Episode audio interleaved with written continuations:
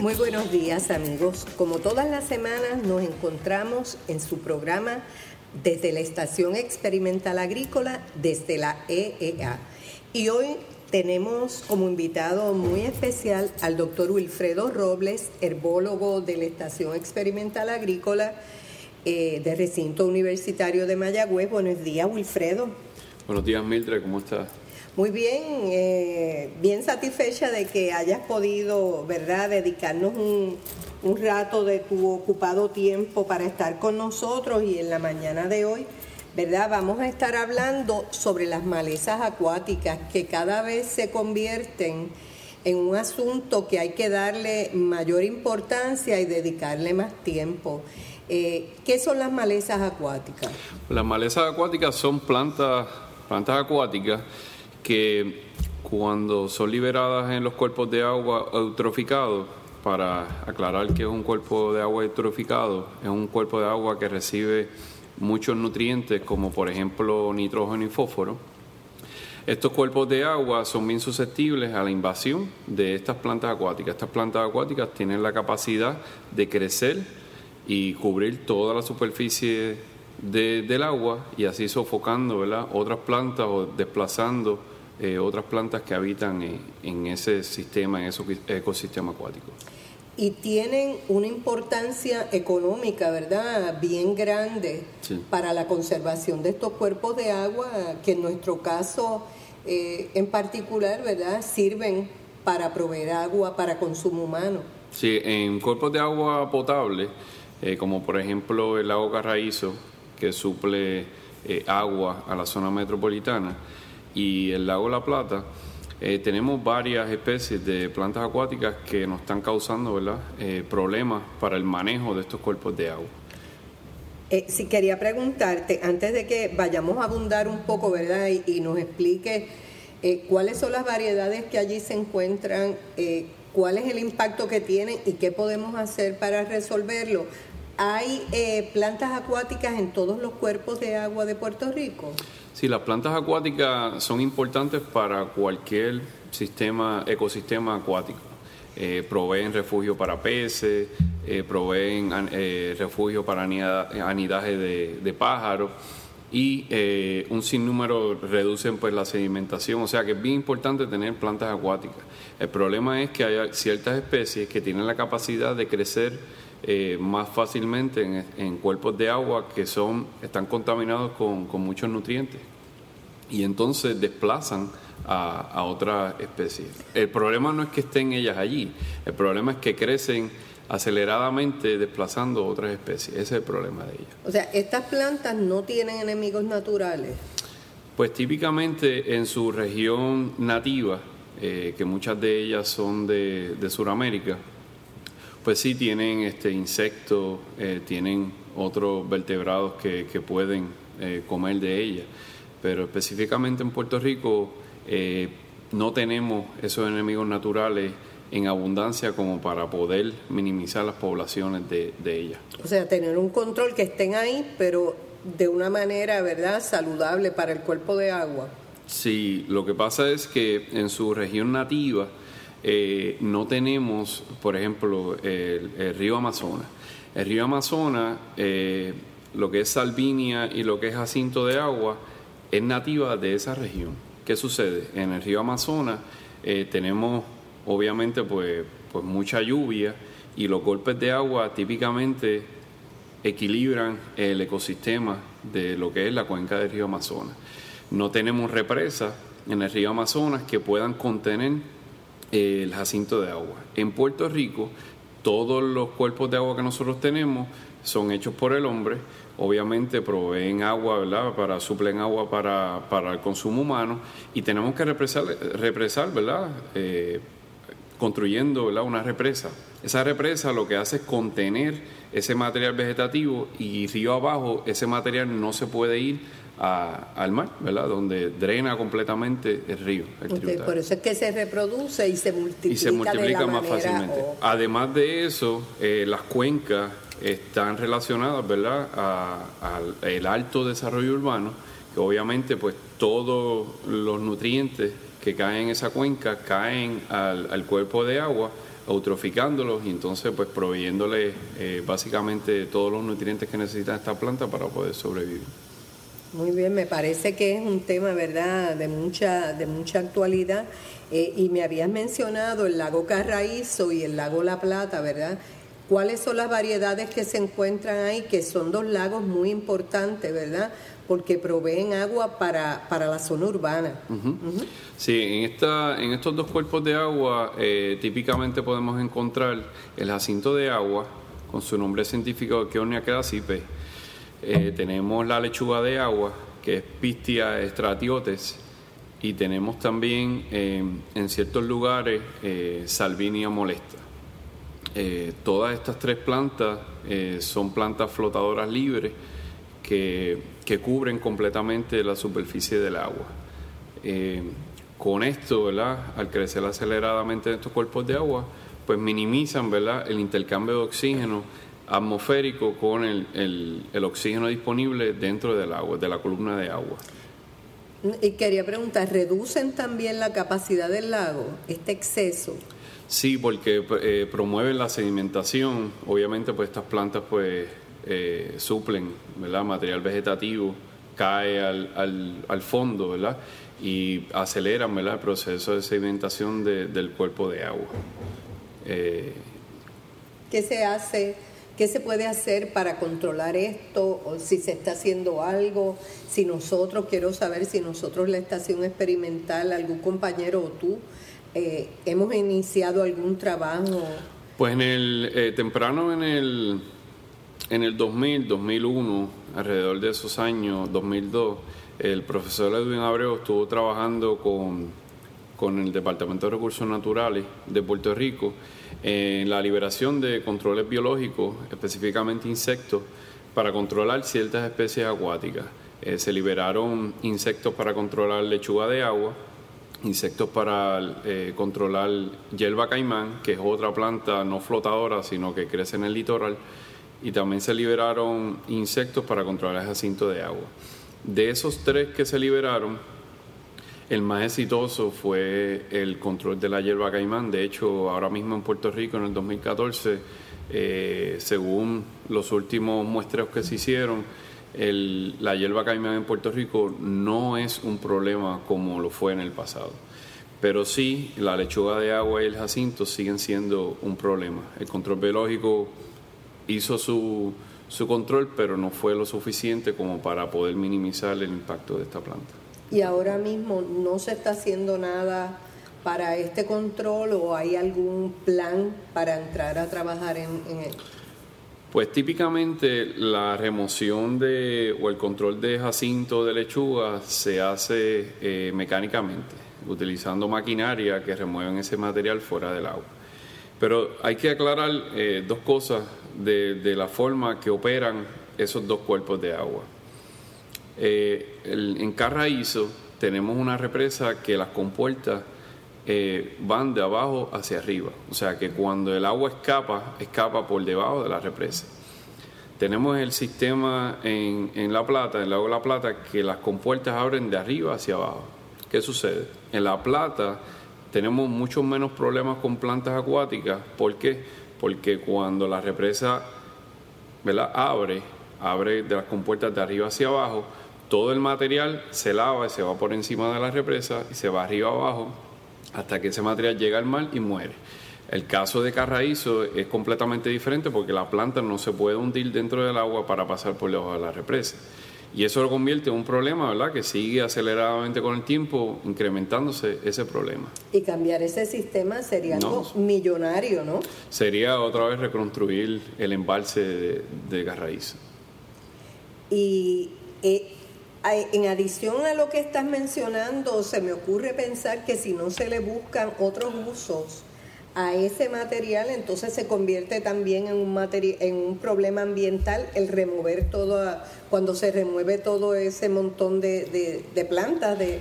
Pues, pues está eh, muy en lo cierto, eh, la remoción mecánica es algo que a los ojos de los ciudadanos, ¿verdad? Se ve muy bien porque está retirando todo ese problema del agua.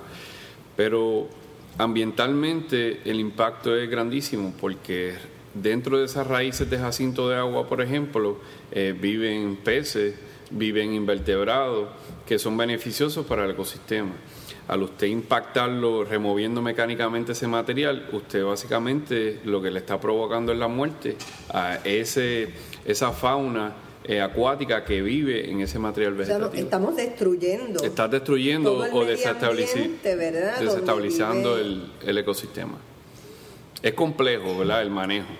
Terrible. Es bien común. ¿Y qué tú sugieres? Pues, pues nosotros eh, tenemos disponibles 11 moléculas de herbicida eh, para tratar plantas acuáticas. Estos, estos químicos tienen registro de uso en sistemas acuáticos, han demostrado a través del tiempo que no representan ningún efecto sobre la, fauna eh, acuática y esta ventaja nos da ¿verdad? Este, que pensar de que realmente el uso de químicos no es como realmente ampliamente se conoce ¿verdad? en la sociedad de que son malos. Es simplemente estos agroquímicos, en este caso ¿verdad? son para sistemas acuáticos, se pueden utilizar eh, para, para tratar estas plantas acuáticas. El beneficio del control químico en sistemas acuáticos es que usted deja ese material allí y usted permite a que esa fauna migre a otra vegetación para buscar albergue. Esa vegetación que usted trató con los herbicidas, eventualmente se va a ir desintegrando, va a venir otros microorganismos que la van a ir descomponiendo, ¿verdad? Como cualquier otro proceso de descomposición aeróbica y eventualmente pues el sistema se va a mantener estable y no sedimenta demasiado el fondo del lago o eso es algo que no lo podemos evitar? Bueno, sí va a haber sedimentación, eh, pero podemos ¿verdad? Eh, jugar ¿verdad? Con, los tratamientos. Eh, dependiendo ¿verdad? De, la sedimentación que exista en el lugar, podemos tratar las áreas en forma de banda, ¿verdad? para que poco a poco ¿verdad? el mismo sistema no no le, inyecte ¿verdad? esa carga completa. Simplemente, paulatinamente, a través del tiempo, podemos ir controlando estas plantas en forma de banda, eh, por parcho. Y eventualmente va a, a sucumbir ¿verdad? La, población de plantas. No hacerlo todo de cantazo, toda la vez. Exacto. Y esto le corresponde más bien a la autoridad de acueductos de Puerto Rico, ¿verdad? No es un trabajo que le compete a la estación experimental, claro, yo creo que los científicos nuestros, pues, por ejemplo tú, ¿verdad? Puedes trabajar en eso, colaborar con ellos y ha habido alguna comunicación para que nosotros, con la expertise que, que tienen nuestros científicos, puedan ayudar. Pues ha habido el contacto, no ha habido, ¿verdad? Con, no, no, hemos hecho nada concreto, ¿verdad? De, hacer algún trabajo eh, reciente. Sí, yo por mi parte, pues he estado contactando eh, otras agencias que podamos obtener fondos para hacer la investigación en ese giro, ¿verdad? De buscar alternativas para controlar las poblaciones que tenemos de plantas acuáticas en Puerto Rico. Eh, prontamente, ¿verdad? Sabré si, si próximamente tendremos trabajo en, ese giro. Y además del lago Carraízo y el lago de la Plata, tenemos nosotros en Puerto Rico otros embalses que tienen problemas también.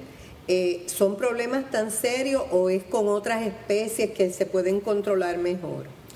Eh, pues tenemos eh, varios, varios embalses, pero para salirnos un poco ¿verdad? De, los embalses, porque típicamente los problemas son bastante similares, eutroficación y, un crecimiento desmedido de la planta, tenemos refugios de vida silvestre invadidos por estas plantas, como por ejemplo la laguna Cartagena, en la zona de Lajas y Cabo Rojo.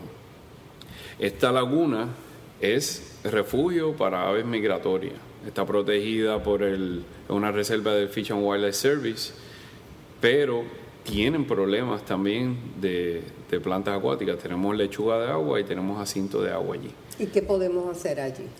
Pues allí, eh, no sé, ahora mismo no se está haciendo nada. Eh, sí se le ha sugerido ¿verdad? a ellos tomar medidas, ¿verdad? como ya sea control químico o remoción mecánica, eh, pero todavía no se está haciendo nada. Son, son alternativas que se pueden hacer.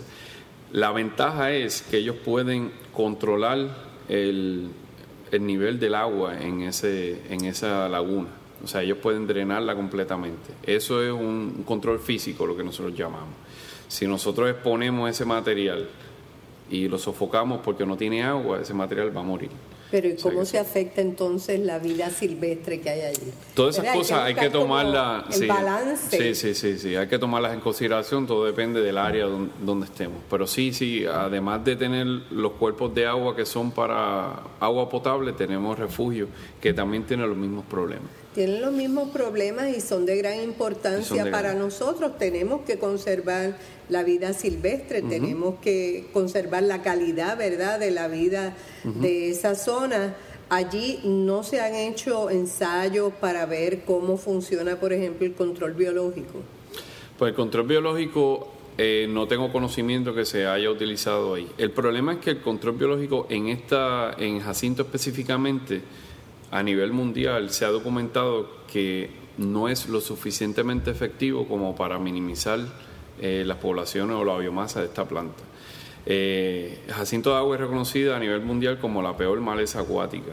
O sea, que no estamos trabajando con una debilucha, como uno diría, ¿verdad? Estamos trabajando con, la más fuerte de las fuertes. Y una planta bien agresiva. Y una planta bien agresiva, una planta que es 95, 90, 95% agua.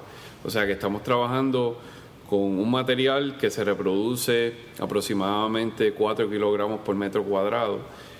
En una semana o dos semanas usted puede duplicar ¿verdad? esa biomasa por metro cuadrado. O sea que, tenemos mucho, mucho material que remover del agua. Eh, sí, y que sí, eh, con relación al jacinto, ¿verdad? Eh, me habías dicho que, que se reproduce grandemente, o sea, pensando en la parte económica, si sacamos, hacemos un control mecánico de, del jacinto y lo vamos a dejar parte en el sitio, quiere decir que ese dinero en poco tiempo podríamos decir que es un dinero perdido porque ella se va a reproducir y se va a apropiar del espacio nuevamente, ¿no?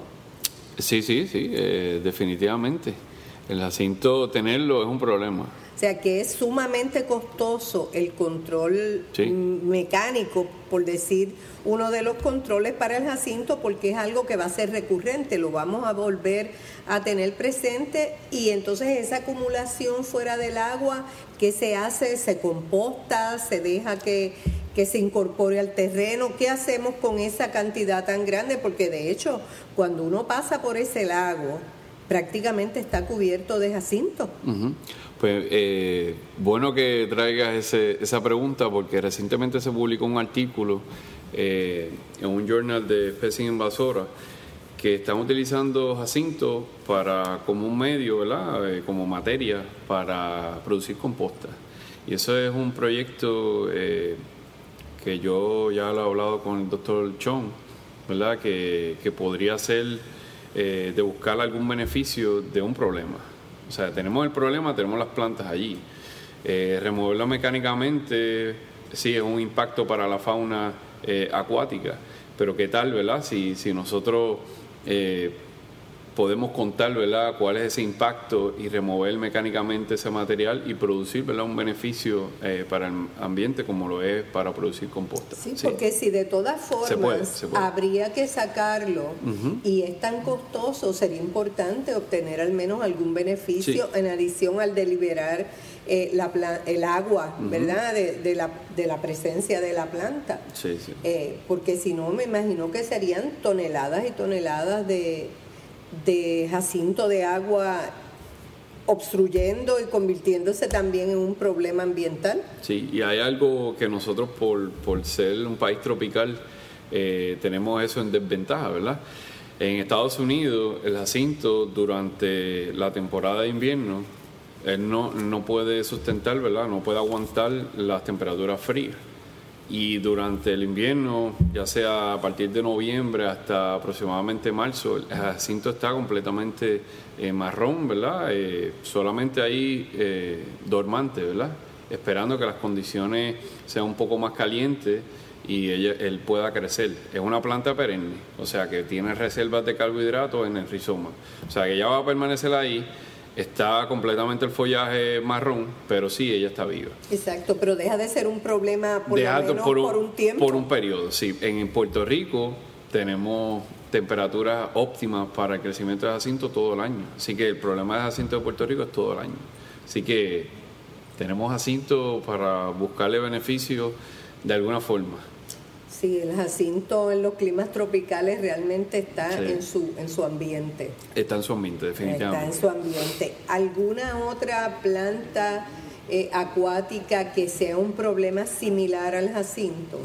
Eh, la lechuga de agua, como te mencioné, pero ya no es, ha sido básicamente el jacinto quien ha sido el líder, ¿verdad?, de las plantas, pero el protagonista de todo, sí. Pero sí tenemos unas nuevas introducciones. En el año 2002 y el 2003 se introdujeron eh, dos especies que realmente no las queremos en ningún cuerpo de agua tampoco, que es Salvinia molesta, que es un helecho acuático, es una planta flotadora también, un poco más pequeña que el jacinto, y tenemos Hidrira verticillata. ¿Y cómo llegaron esas invitadas no deseadas a Puerto Rico? Pues de Salvinia, eh, tengo entendido que en una persona, ¿verdad? Este, o alguien que, quería, curioso, de que quería tener en el Jardín Botánico de Río Piedra, aquí en la estación, eh, entendía, ¿verdad?, que esa planta se veía bien en, una fuente. Eh, y pues se trajo esa planta. Esa planta pues se quedó básicamente con toda la superficie de la fuente donde la, depositaron. En el Colegio Notre Dame de Cagua eh, también la observé, Las personas pues entendían que los jardines acuáticos se iba a ver muy bonita este, esa planta. Eh, ¿Cuál es el nombre común de la salvinia? Salvinia, salvinia gigante pues está salvinia mínima, que es la salvinia pequeña, y está salvinia gigante, que es salvinia molesta. Ambas representan un problema. Eh, pero Salvinia Gigante obviamente es la, más problemática porque es un poquito más grande. Y de hecho el Jardín Botánico de Río Piedras tiene a su lado el río Piedras, eh, que sí, y ese estanque que tú hablas está al lado, o sea que al caer esa, esa planta ahí siguió río abajo. Sí. Según los documentos, esa fue la, primera observación de esa planta aquí en Puerto Rico, el primer documento que tenemos. Eh, sí se ha observado en otras localidades, pero como es una introducción bastante reciente, no está distribuida ampliamente en Puerto Rico. Eh, hidrila, tenemos a Hidrila. Eh, hidrila es un poco más fácil, entró un poco, un poco más fácil porque Hidrila es bien típicamente confundirla con una planta que típicamente usted la encuentra en los pechos por las tiendas estas de mascotas, eh, porque pues proveen oxigenación a, sus peceras, a sus tanques de peces. Es una planta sumergida, crece completamente dentro del agua y obviamente pues se ve muy bonita en cualquier estanque de peces que usted tenga en su casa, por ejemplo. y las tiendas de mascotas las traen y tienden a confundirse con las que no causan tantos problemas, porque a la vista parece la misma planta y lamentablemente pues se introdujo la que no es. Es del sureste de Asia. sido la manera en que llegó sí, a Puerto Sí, sí, se sospecha que de esa forma eh, se introdujo. Y de, de, hecho, ampliamente en el mundo es reconocida como que esa es la introducción o la forma de cómo se introduce típicamente. Podríamos decir que, que el impacto económico de estas plantas en nuestros cuerpos de agua es millonario, si lo fuéramos a hacer un cálculo, ¿no? Es millonario, pero eh, si, si lo ponemos en dólares y centavos, ¿verdad? Este, en cuestión del manejo y todo, pues sí es millonario. Lo que pasa es que es incalculable el impacto eh, ecológico a los ecosistemas. Y, y, de esa forma, ¿verdad? Sería algo bien complejo, ¿verdad? Un proyecto bien complejo de cómo medir completamente. En términos económicos, pues sí, podemos medir cuánto gastamos en control, pero cuánto impacto sufrió ese ecosistema acuático a causa de esa planta es incalculable el, impacto. La verdad es que estamos ante un serio problema y nuestros cuerpos de agua, nuestros ríos, ¿verdad? No son ríos caudalosos, no son ríos navegables, así que es muy importante tratar de, mantener, de conservar la calidad de su agua y, de la capacidad que ellos tienen. Lo importante es hacer, ¿verdad? Tratar de concientizar a las personas de que realmente existen alternativas para controlarla y que no deseen que se orienten, ¿verdad? Eh, con el personal, ya sea conmigo o con algún personal especialista en el área de, manejo de cuerpos de agua en la estación experimental y que se orienten cuáles deben ser las plantas adecuadas eh, para usted tener en su jardín acuático, en su pecera. Eh, mire, hay un sinnúmero de especies, ¿verdad? Que nosotros queremos tener, como por ejemplo los lirios de agua, que tan bonitos se ven, ¿verdad? En una fuente de agua, muy bonito, muy vistoso. Pues esa planta realmente no representa un problema en los sistemas acuáticos y ya se ha demostrado a través de los años. Pero hay ciertas plantas, ciertas especies que sí ya hay documentos que, sabemos, ¿verdad?, que esas plantas representan un problema a cualquier ecosistema. Así que oriéntese con la estación experimental, nosotros estamos muy dispuestos a, ¿verdad?, colaborar o, hablar, ¿verdad?, del asunto para orientarlo en, en ese giro. Eh, sí, Wilfredo, yo creo que es bien importante lo que estás diciendo porque los expertos están aquí. Los más que saben están aquí en la Estación Experimental Agrícola. Nuestros investigadores, nuestros catedráticos, es personal muy preparado con una vasta experiencia en esa y otras situaciones que afectan no solo la agricultura, sino al medio ambiente, como estamos hablando hoy con el doctor Wilfredo Robles. Wilfredo, ¿nos podrías dar un teléfono o un correo electrónico donde la gente pueda contactarse contigo y que tú los puedas orientar? Sí, me puede contestar a mi, mi correo electrónico que sería wilfredo.robles número 2 arroba O también puede contactar, eh, tenemos una página web donde tenemos información adicional de, las plantas acuáticas y otras plantas invasoras, que eh, el website es atlas.eea.uprm.edu. Ahí encontrarán toda la información relacionada a plantas acuáticas invasoras y plantas terrestres también. Sí, yo creo que es bien importante, sobre todo que tú estás dispuesto a colaborar, tú estás dispuesto a orientar a la gente, así que no hay excusa para cometer errores graves como los que representan hoy en día que esté el jacinto de agua apoderándose, ¿verdad?, de nuestros más importantes eh, reservas acuáticas para consumo, para consumo humano. Así que Wilfredo, muchas gracias por, por esta eh, intervención tuya en este programa tan interesante, tan importante y si lo vamos a poner en dólares y centavos, como dice el doctor Robles, es incalculable. Eh, amigos, a ustedes los esperamos la próxima semana con otro programa muy interesante. Eh, estoy segura que el doctor Robles nos va a estar acompañando en otros programas porque el área de trabajo de él, el control de malezas, yo creo que es muy importante, no solo en, los cuerpos de agua, sino en el sector agrícola, donde representan una proporción muy importante de los costos para, para establecer una plantación. Wilfredo, muchas gracias. Muchas gracias a ti, Mildred.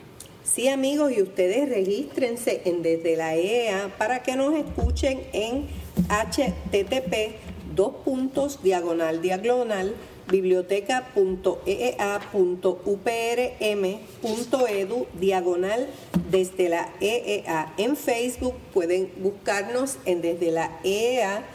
Y si usted tiene alguna observación sobre este programa o tiene sugerencias sobre algún tema que le interese que desarrollemos, puede contactarse con luis.méndez4 upr.edu y él nos va a hacer llegar la información porque además es el productor de este programa. Que tengan un lindo día.